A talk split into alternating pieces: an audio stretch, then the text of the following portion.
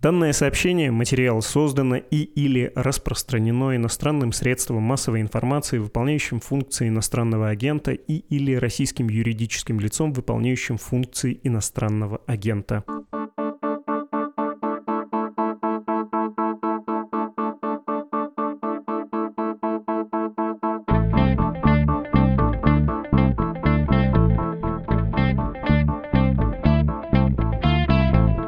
Если вы следили за новостями последние пару дней, то видели, конечно, с какой готовностью многие отечественные медиа отозвались на кризис в Косово.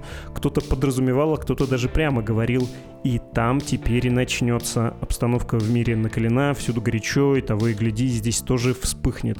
Но нет, на Балканах все настолько быстро нормализовалось, что даже неловко. Хотя чувство недосказанности, недообъясненности остается. Давайте его утолим. А, и чуть не забыл представиться. Меня зовут Владислав Горин, и это подкаст «Что случилось?». Он посвящен новостям, которые долго остаются важными.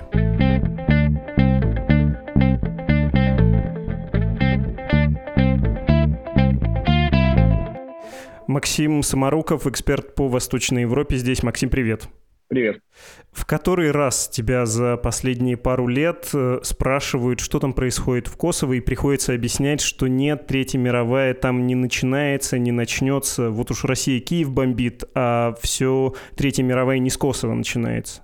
Нет, ну это нормальная инерция мышления. Раз мировая война один раз началась на Балканах, ну, значит, в следующий раз где-то там она опять должна начаться, да? Но в целом за последние годы обострений точно таких же, прям абсолютно очень похожих, было какое-то огромное количество. Ну, примерно раз в год они происходят, и предыдущее было прошлой осенью, и не вызвало даже близко такого внимания. Хотя все происходило, даже та же проблема была с номерами машин, да?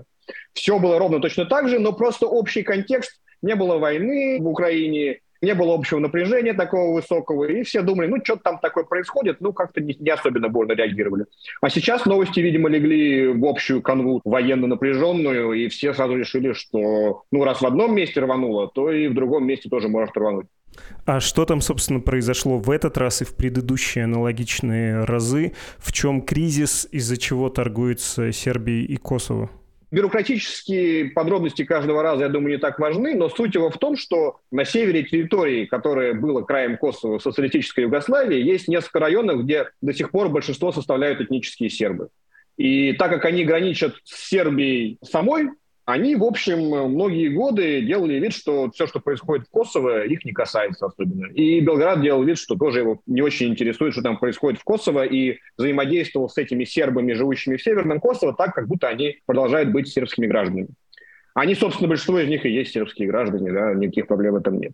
И время от времени урегулировать статус этого северного Косово, давайте назовем его северным Косово, чтобы все понимали, или там Метохии, как называют сербы, да, я тут не вкладываю никакую оценочную, потому что названия, они все заряжены оценочными этими. Какое название используешь, принадлежность той стране ты это поддерживаешь. Но, в общем, используя название просто, чтобы понять, где это находится, да, постоянно возникает спор, насколько власти в Приштине контролируют эти районы и контролируют ли они северную границу, какими документами пользуются сербы, живущие в Метохии, какими номерами машин пользуются сербы, живущие в Метохии. И так как Приштина постоянно хочет полностью засунуть их в правовое поле Косово, а Белград сопротивляется, из-за этого все время возникает какой-нибудь спор. Белград уверяет, что Приштина не выполняет часть каких-то условий в соглашениях, подписанных в прошлом. Приштина уверяет, наоборот, что Белград затягивает время и ничего не делает, не выполняет свою часть условий. Люди уже там опытные, они быстро собирают баррикады, быстро берут в руки оружие, начинается какая-то небольшая стрельба, там отряды самообороны ходят туда-сюда, и вот на этом обострении, тут в этот момент всегда обычно прибывают западные посредники, все говорят, ладно, давайте начнем переговоры, начинают переговоры, и немножко это затихает и возвращается к более-менее к той ситуации, которая была до обострения. Формально, что еще произошло, я на всякий случай расскажу, объясню, разжую. Президент Сербии Александр Вучич сказал 31 июля, что ситуация обострилась, очень сложная, приштинский режим во всем виноват. Если надо будет, если они пойдут на сербов, то мы их защитим. Сербов Косово имеется в виду, и победа будет за нами. Белград Косово формально не признает как независимое государство, ну и, надо сказать, не он один, большая часть стран мира не признает, Россия, в частности, Китай, Индия, а признают Европа и Соединенные Штаты де-факто там свое правительство в Приштине, но при этом это правительство не контролирует районы северные, Метохию, которую ты упомянул. Если смотреть на карте, как расселены сербы, может показаться, что они еще и от севера куда-то ближе к центру расселены, но это, я так понимаю, рельеф гор и вообще специфика любых населенных горных районов, когда есть этническая через полосица и есть некоторая такая разбросанность, связанная с рельефом. Для Балкан это нормально. Нет, там есть районы с сербским населением за пределами Метохии, которые живут внутри как бы, основного Косово. Но так как они не имеют такой компактной географической удобного положения около сербской границы, с их интеграцией не возникает таких проблем, как с Северным Косово. Они давно уже живут по косовским законам и вынуждены там интегрироваться в местную жизнь. Да, есть еще фактор Албании, собственно, Тирана, который Приштин, наоборот, поддерживает. И в свое время это все было предметом нешуточных страстей. И если пытаться сравнивать Югославию с Советским Союзом, для нас это будет совершенной дикостью. Ну, вот этот автономный район, что-то вроде татарской АССР, да, который хотел под э, закат Югославской социалистической республики стать э, союзной республикой, но это не вышло. Когда коммунисты под националистическими лозунгами разных республик дрались между собой, дрались и фигурально, и вполне себе не фигурально. В общем, весьма сложная балканская история, но вот что звучит сейчас, когда этот сюжет активировался. Понятно, что на фоне войны в Украине разные стороны обвиняют противников в том, что вы хотите под шумок, пока мир занят Украиной, решить эту проблему многолетнюю. Ты воспринимаешь это всерьез, вот эти обвинения? Ну как, наверное, в Приштине хотели бы, чтобы наконец уже урегулировать проблему этого Северного Косово, и чтобы не возникало вопросов по поводу его государственной принадлежности. Потому что если мы вспомним ситуацию при президенте Трампе, то американская администрация считала, что как раз хорошее решение косовской проблемы – это договориться об обмене территориями, чтобы северное Косово, где сербское большинство перешло Сербии, а несколько районов Южной Сербии, где албанское большинство перешло Косово, каждый получил бы в себе как бы какой-то выигрыш, и страны бы после этого обмена территориями договорились бы о взаимном признании. И администрация Трампа очень активно работала в этом направлении, но это не нравилось Германии, это не нравилось европейцам, потому что все эти темы с обменом территориями казались им с неприличными ассоциациями о Второй мировой войне и вот о таких вещах, которые не хочется вспоминать. Поэтому Европа, в общем, довольно откровенно саботировала эту американскую инициативу, хотя в целом и приштинское руководство, да, в лице президента Тачи тогдашнего, и Вучич были готовы всерьез это обсуждать, и можно было, на самом деле, на мой взгляд, куда-то вырулить из этой штуки, да, сам по себе обмен территориями, если обе стороны готовы добровольно его поддерживать, ну что уж, ну вызывает у ассоциации с Второй мировой войной, ну и вызывает, но условия добровольности взаимной, да, оно несколько смягчает ситуацию. Но в Европе вообще все это не нравилось и считалось, что менять границы мы не будем никогда, потому что если мы поменяем границы Косово, то дальше придется менять границы в Боснии там, и тому подобные вещи. Да? И эта инициатива рухнула. Поэтому Прищина, естественно, чувствует себя неуверенно по поводу этой территории, да, и ей хотелось бы как-то понадежнее контролировать. Мало того, Прищина, в принципе, чувствует себя довольно неприятно, потому что Запад обещал Косово полноценную независимость еще в 2008 году. Прошло 15 лет, а они до сих пор сидят в непонятном состоянии полупризнанной страны, в ООН не входят, во многие международные организации ключевые не входят, потому что Сербия их блокирует, их блокирует Россия, даже нормальной интеграции с Европой не получается, потому что пять стран Евросоюза до сих пор не признают независимость Косово, и это создает кучу проблем э, с визовой либерализацией, с использованием косовских паспортов внутри Евросоюза. Ну, то есть граждане Косово с правовой точки зрения находятся в гораздо более тяжелой ситуации, чем граждане любой другой балканской страны. им это неприятно, и при этом они видят, что, в общем, Европа по этому поводу не сильно переживает и готова сохранять такой статус-кво еще лет 15. И поэтому, естественно, они больше всех заинтересованы заинтересованы в том, чтобы обострять ситуацию и тыкать всех окружающих, что нет, нас не устраивает такое состояние, давайте как-то мы это урегулируем. А есть там разочарование в связи с европейским проектом? Ну, потому что Косово самый бедный, да, регион Европы, не считая то, что находится к востоку от Польши. Нет, косовская статистика штука такая довольно мутная. Но в целом мое личное от поездок да, по региону Косово не производит впечатление страшно бедной страны, и она выглядит даже побогаче, например, Албании потому что все-таки Косово было хоть и самой бедной территорией Югославии, но Югославия была самой богатой страной социализма, да, и даже самый бедный регион богатой, открытой полукапиталистической Югославии жил гораздо лучше, чем сталинистская Албания, закрытая от всего на свете, где там люди об одежде нормально мечтали, да, и автомобили были чем-то невиданным. Поэтому не производит Косово какой-то адской нищеты, Но люди всегда же сравнивают э, с тем, что происходит вокруг, да, и если они видят, что, например, албанские албанцы, да, или сербские сербы спокойно могут ездить э, в Евросоюз без виз и даже получают доступ на рынки труда Западной Европы, что особенно ценно. Например, сейчас даже без вступления этих стран в ЕС происходит открытие рынков труда там в Германии той же, для сербских граждан, для албанских граждан. А Косово, благодаря своему зависшему статусу, всего этого получать не может, и людям обидно, конечно, вполне естественно. И разочарование, ну, во всем регионе гигантское разочарование, потому что Евросоюз обещал, что Западные Балканы все целиком вступят в Евросоюз когда-нибудь. Обещание было сделано в 2003 году. Прошло 20 лет, и даже сейчас никаких явных дат впереди нету, да, и всем понятно, что в ближайшие десятилетия никто никуда не вступит. Да, люди отчаялись ждать, и главное, что они не понимают, чем заменить это устремление, да, как организовать жизнь, если это государство не будет стремиться в Евросоюз. Потому что стремление в Евросоюз – это же не просто стремление, да, это там какие-то реформы институтов, выстраивание каких-то там судов, правительства, министерства, да, все вот реформируется как-то, внедряются стандарты ЕС в торговлю, в производство. Да, это какой-то комплексный процесс, который ну, вообще указывает ваше направление развития. Если в конце него нет уступления в Евросоюз, то не очень понятно, во-первых, зачем все эти реформы нужны, да и потом вообще куда мы идем, да, как страна, пускай и небольшая.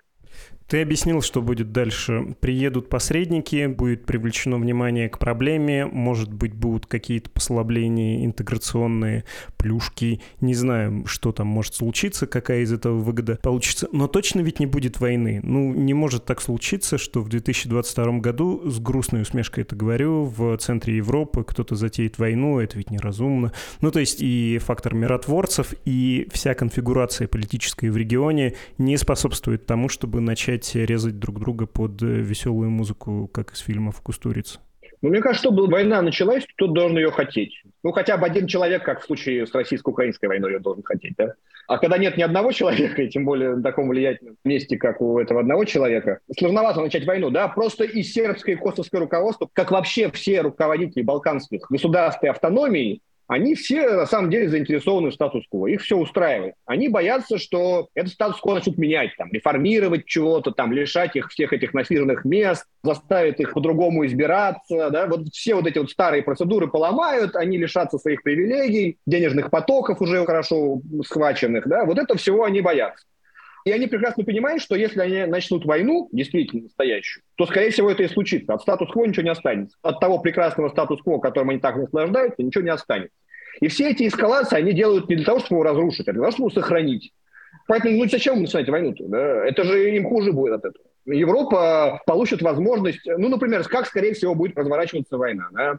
В Косово стоит довольно большой натовский контингент. Стороны быстро разведут по углам, но только такое резкое большое событие даст возможность Западу абсолютно перекроить ситуацию без учета там местных озабоченностей, пожеланий и прочего. Да? Ну вот раз вы доказали, что вы безответственные персонажи, которые не способны удержать свои народы от войны, то мы все меняем, уже не слушая того, что вы там хотите, не хотите, никому это не интересно. Да? Вот все, вы довели дело до войны, проваливайте. Мы по-другому все организуем, проводим новые выборы как-нибудь там, вводим временную администрацию военную или еще что-нибудь такое, расставляем везде миротворцев и сами организуем выборы, а не даем вам организовать выборы, как вы их привыкли организовывать. Да? Вот этим закончится. Они не хотят, чтобы этим заканчивалось. Они хотят, чтобы их уютный мирок балканских таких коррумпированных автократий сохранялся и дальше, как он существовал там последние лет 15. И просто, чтобы он существовал и дальше, нужно Западу периодически напоминать, что если вы будете на нас слишком сильно давить, то ситуация может стать хуже. Поэтому цените ту ситуацию, которая сейчас есть. Да, нынешний мир, там он может быть худой, но лучше, чем война. Вот для сравнения, вам посмотрите, нравится ли вам такая ситуация, когда начинается обострение, когда начинается стрельба и баррикады на улицах. Не нравится? Тогда давайте вы не будете нас слишком сильно трогать и оставите нас в покое том состоянии, в котором мы есть сейчас. Если посмотреть на внутриполитический фактор, ну и, наверное, интереснее всего все равно самая крупная страна в этом процессе. Вучичу это зачем? В его внутриполитических раскладах это какую роль играет? То есть понятно, что любой сербский политик, он, наверное, горд был бы сказать, что мы сербов в обиду не дадим, и если случится война, победа будет за нами, тем более, если никакую войну устраивать-то и не нужно. Прежде всего именно это, да, что он может показать, что он никакой не предатель сербских национальных интересов, несмотря на постоянные переговоры с косовским руководством, он не собирается сдавать, значит, сербские национальные интересы, предавать их и признавать независимость Косово. Постоянно нужны этому доказательства, да, потому что псевдоутечки, разговоры о том, что вот-вот Вучич прогнется под Запад и признает Косово, в Сербии постоянно циркулируют в СМИ, несмотря на высокий степень контроля Вучича над большинством э, медиа в стране. Да? Это нужно показать обязательно сербской публике. Но еще ему нужно показать, конечно, что у него такая роль, он постоянно объясняет Западу, что Запад должен терпеть его авторитарные замашки и пророссийскую риторику и прочие недостатки в глазах Запада, потому что он один может держать Сербию под контролем, да, в конструктивном русле. Что, да, ему приходится не присоединяться к санкциям против России, ему приходится немножко закручивать гайки там в области свободы СМИ или на выборах. Но все это ради того, чтобы Сербия опять не превратилась в такого вот state, да, в страну, которая готова атаковать соседей, там чего-то пытаться захватить силы и прочие вещи делать. И что вот только он может удержать этот сербский радикализм под контролем и сохранить конструктивное договороспособное направление сербской внешней политики. И чтобы подтвердить это амплуа, периодически ему приходится вот доводить ситуацию до эскалации, а потом в нужный момент вступать и говорить, ладно, мы готовы прислушаться, я готов убедить твоих сербских радикалов, чтобы они себя вели более прилично и не бросались ни на кого с оружием.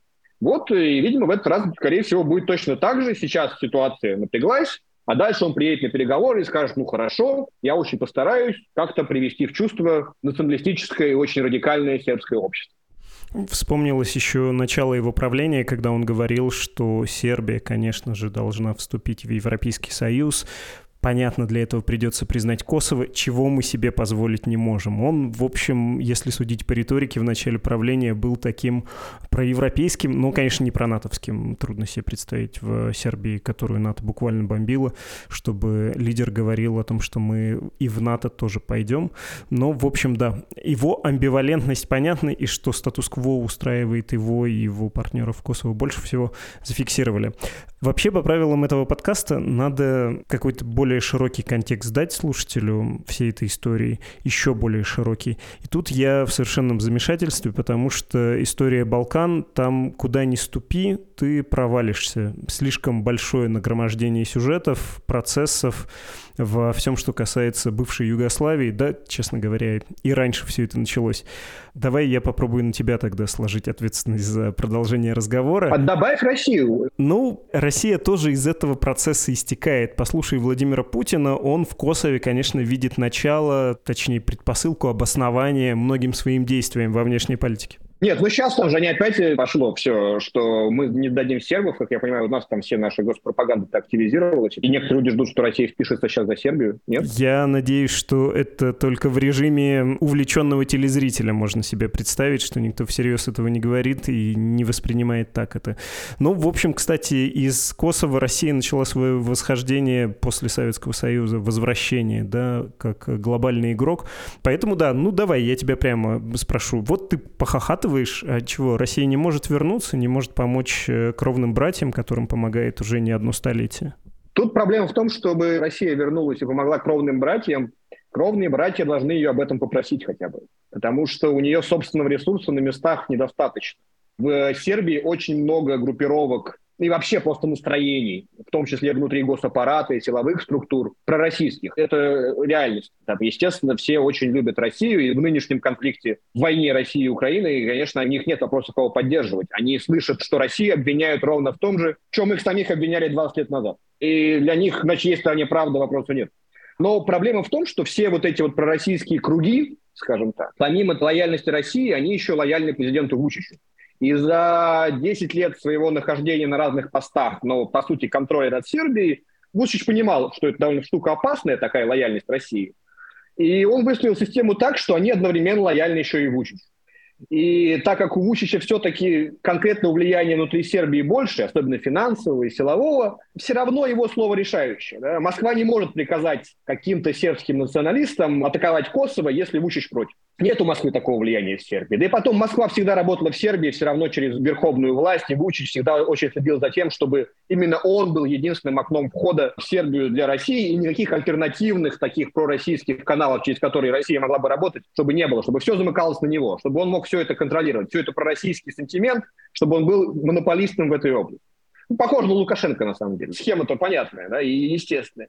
А он, он Россию не позовет никуда, потому что зачем ему Россия? Он использует все эти антизападные, антикосовские сантименты в сербском обществе, чтобы укрепить собственную власть и чтобы в очень дозированном количестве попугать ими Запад, но не перебарщивать. Потому что если переборщить, Запад может вмешаться всерьез и вообще разрулить всю ситуацию по своему усмотрению. А если он пригласит Россию, то Россия-то борется с Западом не как Вучич, она борется с Западом всерьез, она вообще не будет с ним координировать свои действия. Да? На Балканах все огнем может гореть, она будет только рада, потому что это откроет новый фронт в ее противостоянии и в ее походе по смену мирового порядка. Да? И такая жертва, как какие-то там несколько балканских государств, это вообще на фоне текущего противостояния считается ерундой с точки зрения Москвы. И поэтому, прежде всего, сам Вучич не хочет приглашать Россию как своего помощника в этом конфликте и союзника. Да? Он, естественно, не может отказаться от пророссийской риторики потому что это будет слишком непопулярно внутри страны. Он как бы предаст Россию. Он сам столько лет рассказывал, какая Россия замечательная, а теперь он скажет, что она плохая. Это нет, это невозможно. Да? Но реально приглашать Россию в качестве участника хоть урегулирования, хоть обострения, да, это для него просто самоубийство. Это создаст ему гораздо больше проблем, чем решит. И он никогда так делать не будет. А без него у России просто нет достаточного присутствия в регионе, чтобы быть в состоянии самостоятельно, без координации с Белградом, чего-то там реализовывать. Про Сербию понятно. Мы с тобой несколько раз уже заговаривали про Россию, смотрим на Белград, думаем про Москву. Или те, кто смотрит на эти новости, проводят параллели, видимо, необоснованные. Я хотел бы тебе прочитать э, текст, который буквально недавно написала одна моя знакомая, которая в Белграде живет, но поскольку она под замочком это сделала, то я без имен обойдусь. Дорогие российские друзья, мне очень приятно, что вы волнуетесь обо мне и моей безопасности, но чтобы вас успокоить, я хочу немного рассказать о том, что сейчас происходит в Белграде. Ничего большими буквами. Все как обычно, Полако. Это, я так понимаю, сербское словцо, и на русский наилучшим образом переводится как «поманеньку».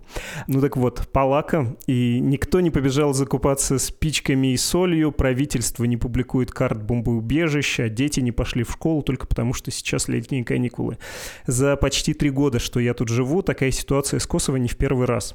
Тут это обычная ситуация, и никого ей уже не напугать и не удивить. Врать не буду, когда я первый раз прочитал в новостях год-два назад, как границы стягивается ОМОН, переходы закрыты и так далее. Я тоже напряглась, да еще как.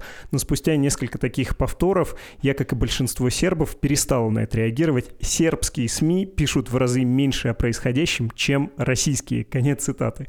Ну, кажется, действительно, российские медиа и российские читатели много внимания этому уделили, чересчур много. Кроме того, что вот такие аналогии какие-то люди пытаются проводить, не кажется ли тебе, что это вот большое внимание наших соотечественников к балканским реалиям связано с тем, что все пытаются в очертаниях сербских узоров обнаружить э, контур своего будущего, что вот при не самом плохом раскладе Россия и Украина будут жить как-то вот примерно так? Или ты уверен, что все совпадения абсолютно нерелевантные, не надо вот в тех узорах искать свою судьбу, да, пытаться сшить э, по тем лекалам собственное будущее? Тут проблема в том, что мне очень сложно представить такое же развитие событий, вот как закончился югославский конфликт, вот чтобы российско-украинский конфликт закончился так же. Потому что в Сербии ресентимент огромный. Он никуда не делся, и есть абсолютная уверенность сербского общества, что все это было несправедливо, с ними поступили неправильно, и кругом эти до сих пор висят граффити с Радко Младичем, и все это становится только хуже, на самом деле, чем дальше, тем больше. Потому что после войны все еще помнили ужасы войны, они были живы в памяти, да, и назад никто не хотел. А сейчас оно немножко подзабылось, да, и ощущение того, как все это было неправильно, и, конечно, по справедливости надо все это пересмотреть, оно никуда не дело. Просто нынешняя Сербия, она слишком скована международными зависимостями, и прежде всего зависимостью от Запада, чтобы она могла себе позволить хоть какой-то пересмотр. А так-то общественный запрос есть, пожалуйста, да, просто нету инструментов, чтобы им воспользоваться. Просто Россия не сможет быть в таком беспомощном состоянии, как Сербия. Я не могу представить себе ядерную державу, сведенную в такое же беспомощное состояние, в котором сейчас находится Сербия. Когда с одной стороны у тебя есть огромный ресентимент и реваншизм, а с другой стороны нет возможности его реализовать. Как это совместить в российском случае, не знаю, нет. Потому что в Сербии, в принципе, да, Сербия не проводила особых никаких рефлексий по поводу того, кто там у нас преступник э, или какие-нибудь там иллюстрации и прочие вещи. Все это было в очень ограниченном количестве. И, конечно, значительная часть сербов, там, особенно образованных и прочее, понимает, что Радко Младич – это преступник, но, в принципе, если вы сербский политик, вы можете на защите Радко Младича набрать, скорее всего, большинство голосов потому что Сребреница не Сребреница, все это было подставлено, а если не подставлено, то они того заслужили. В общем, правда была на нашей стороне, и с нами поступили нечестно. Это чувство никуда не делось, никто с ним не работает, наоборот, политики на нем прекрасно набирают популярность до сих пор. И вот если такая ситуация будет в России, то она обязательно выльется в что-нибудь неприятное опять. Очень сложно будет ее как-то вот так локализировать, как в Сербии. Поэтому мне не кажется этот выход возможным в российско-украинском случае. Нет. У России слишком много возможностей, чтобы сохранять такой уровень ресентимента в обществе. Спасибо огромное. Да не за Это был Максим Самаруков, эксперт по Восточной Европе.